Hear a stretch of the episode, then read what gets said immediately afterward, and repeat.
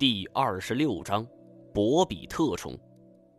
博比特虫是海洋中最令人生畏的物种之一，它们的进食器官十分复杂，行话称之为“烟头”，能由内向外翻转，在其末端具有锋利的下颚。一旦猎物被抓住，博比特虫往往能以迅雷不及掩耳之势将其斩为两段。它们利用触角探测途经的猎物，具有极强的攻击性、超快的速度和超强的攻击能力，能够将鱼类瞬间撕为两半。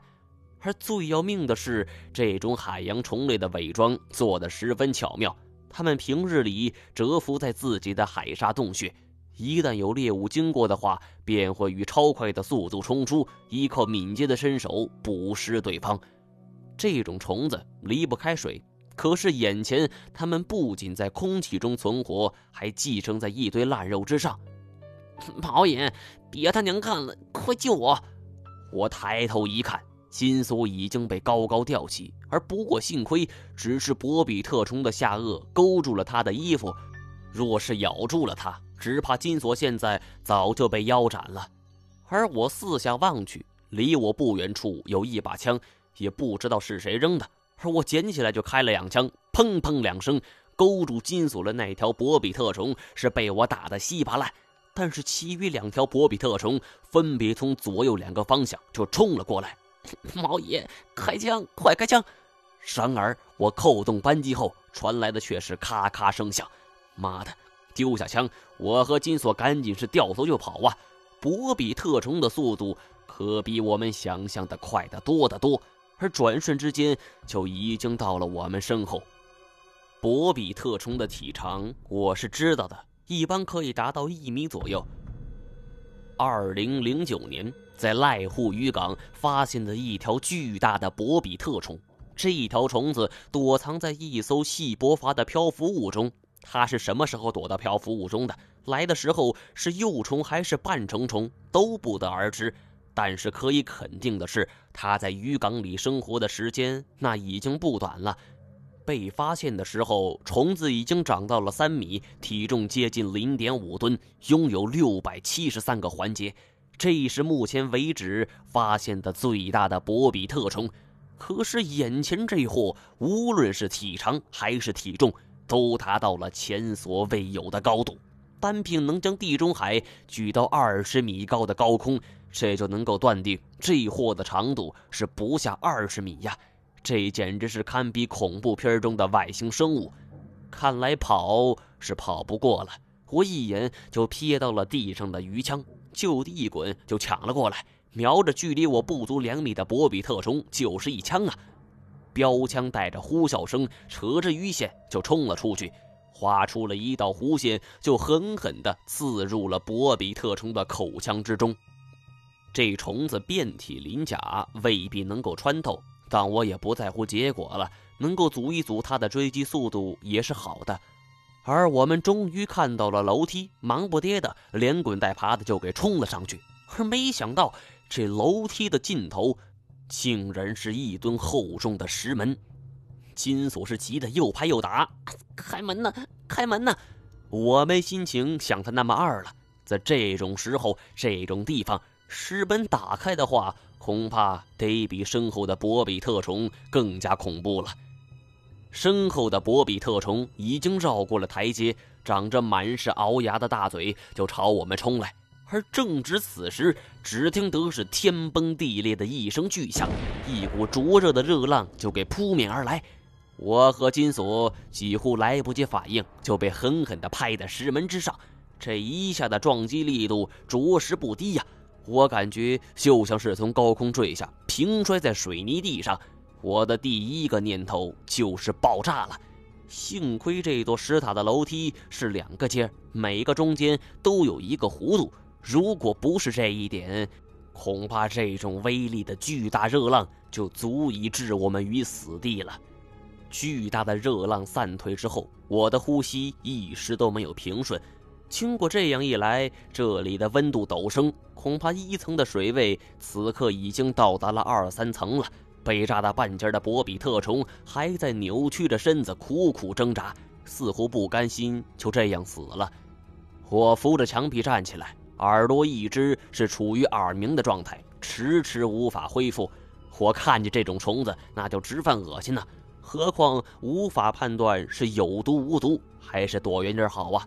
我想要把这只半截的博比特虫踢远，而一脚踢出之后却踢了个空，现在真是一点力气也没有了。我贴着石门就坐了下来，看着身边的金锁，这小子是满脸的血迹，也不知道是哪受了伤。而缓了好半天，我这才重新站了起来。颤颤巍巍的朝先前那堆破烂的肉就走了过去，眼前的场景像是经历战争摧残后的战场，烂肉飞得到处都是，地面上、墙壁上，甚至头顶上，有的还在像心脏似的勃起。那些恐怖的博比特虫也都成了残肢，一样在痛苦的扭曲。我每走一步都要付出十分的力气。而再加上脚掌受伤，只能是极其缓慢的挪动。在一片碎尸之中，我找到了石头强。他气若游丝，我给他喂了一些水，这才悠悠醒来。我问他：“呃，发生了什么事儿？”石头强已经是有气无力了。原来上次因为发现了这个地方，知道有多危险，所以这一次他瞒着所有人携带了炸药。如果万一无法通过这一层，他就准备用炸药开路。而刚才看那种情形，以为我和金锁躲不过去了，他这才启用了炸药。而说完后，石头强是喘了好久，而指了指另一边：“你去看看马洛什。”我又走到另一边，看到马洛什一摸胸口还有口气儿。虽然这小子是阴险无比。但是我们也不能眼睁睁的见死不救啊！何况他现在是孤身一人，对于我们也造不成任何的威胁。我也是喂了他一些水。马洛什醒来后也是剧烈咳嗽，一句话也不说。大约过了二十几分钟，金锁也一瘸一拐的走了过来。我们三个是围着马洛什，金锁是一肚子怨气呀，孙子，说说吧。为什么呀？这是素爷是泡你妈了，还是拐你家妹子了？何苦这么深仇大恨呢？马洛什只是咳嗽着，一副大去之期不远兮的样子。金锁对他不理会自己的话茬，很是气愤，揪过他的领子，举起拳头：“嘿，怎么着？不理我这茬是吧？”我赶紧拦住金锁，倒不是舍不得打他。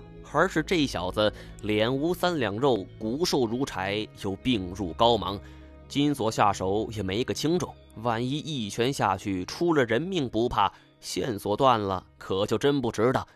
马洛什见我阻拦，吸了两口气儿，扶着胸口说：“程一马，难怪他们都说你慈心招祸害。”我一怔，这话是什么意思？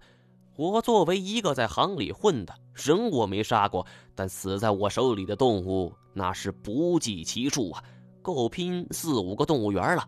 怎么就死心了？还有他们是谁？马洛什咳嗽两声，声音放低道：“ 我知道，你不是那么好对付的，但是我只有拿到这个药引子，才能治我的咳嗽。”缓了半天，他继续说道：“我这病有二十年了，二十年前你们都成功了，我却失败了，成王败寇，我无话可说。”他自嘲似的冷笑起来：“谁让我是输家呢？”这一席话说的我是云里雾里，我没明白这话究竟是什么意思。为什么这块烂肉是药引子？而马洛什为什么提到了二十年前？二十年前我做了什么事儿成功了？金锁这是嘟囔一句：“我听老人说，这人死之前，有的人就会胡说八道。”哼，现在我是真信了。我没有理会金锁的话茬，问马洛什：“你说的二十年前是指什么？”马洛什苦笑一下。而突然头一沉，我操！不是吧？金锁蹲在他身前，喂，醒醒，哥们儿，哎，醒醒啊！他伸出手去摸了一下马洛什的脉搏，扭过头来摇了摇，死了。我脑海之中仿佛出现了一幅奇异的画面：我一个人推开了一扇大门，映入眼帘的却是无尽的白色光芒与空间，什么都看不见。而我的身子晃了两晃，走上前去，看着马洛什的尸体是病魔缠绕啊，又受了这么大的冲击力。能活着，那说两句话再死已经很不简单了。但是这两句话并没有解开我的疑惑，反而让我是更为迷茫。亲所安慰我道：“算了，毛爷，柿子多了不痒，哼，债多了不愁。毛爷你也别愁了，咱们就全当是在玩游戏。玩游戏？天底下有这样的游戏吗？事情不发生在自己的身上，永远用不着愁。”所以我并不怪金锁，而金锁看了看周围，道：“要不，咱们现在出去？这孙子的行李都在游艇之上，说不定有什么线索呢。不，先找到太前吧。虽然我急于得知事情真相，但比起这些来，我到这儿的主要目的还是为了找太前。六层的危机致使三人是殒命在此，而氧气瓶多亏了石头墙的保护，是完好无损。”我们把手里能够用到的武器平均分了一下，继续就朝七层走去。目前最大的问题就是横亘在六层与七层之间的这道石门。金锁怂恿石头强把剩余的炸药拿出来，就把这道石门给炸开。但是我却坚决不同意呀！这里储存的空气本来就有限，炸一次空气就会减少一些。因为虹吸现象，水位也会上升。何况我们并不知道这座塔究竟有多少层，以后还有没有类似的石门。如果它还有几十层，每一层都设有一道石门，我们手里的炸药是根本不够用。看来只能是另想办法了。这道石门是通体坚硬，少说也得有几百斤呐。凭我们这三个挂了彩的伤兵，想要尝试推动，那就是痴人说梦。而金锁尝试了一下，道：“不行，咱们不用炸药可以，好歹手里得有个家伙呀。没家伙，怎么开这扇门呢？”我们检查了一下自身所携带的装备，这在水里不像在陆地，我们每个人所携带的装备那也是有限量的，没有可以充当撬棍的东西。当前情况是。我们唯有寻找一些可以利用的工具。毛爷，你来看，远处的石头墙冲我招手道：“等我们巨龙过去后，我忽然发现，在这六层建筑的最中间有一根青铜棍，光秃秃的，没有任何的雕饰，但是它上边却附着着一些红色液体。我用指尖蘸了一点，凑在鼻端下仔细一闻，是血。”